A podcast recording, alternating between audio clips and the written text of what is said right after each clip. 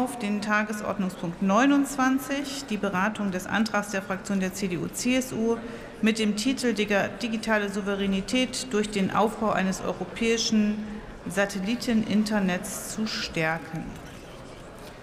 39 Minuten soll darüber debattiert werden, so ist es verabredet.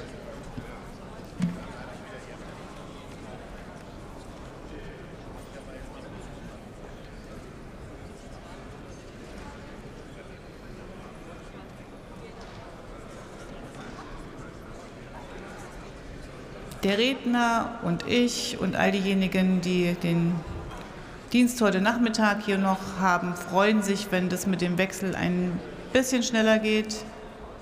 Bei der FDP weiß ich jetzt nicht, da sieht es noch nicht so aus, als ob alle bereit sind, die vielleicht reden wollen. Kommen auch nicht als Erste dran.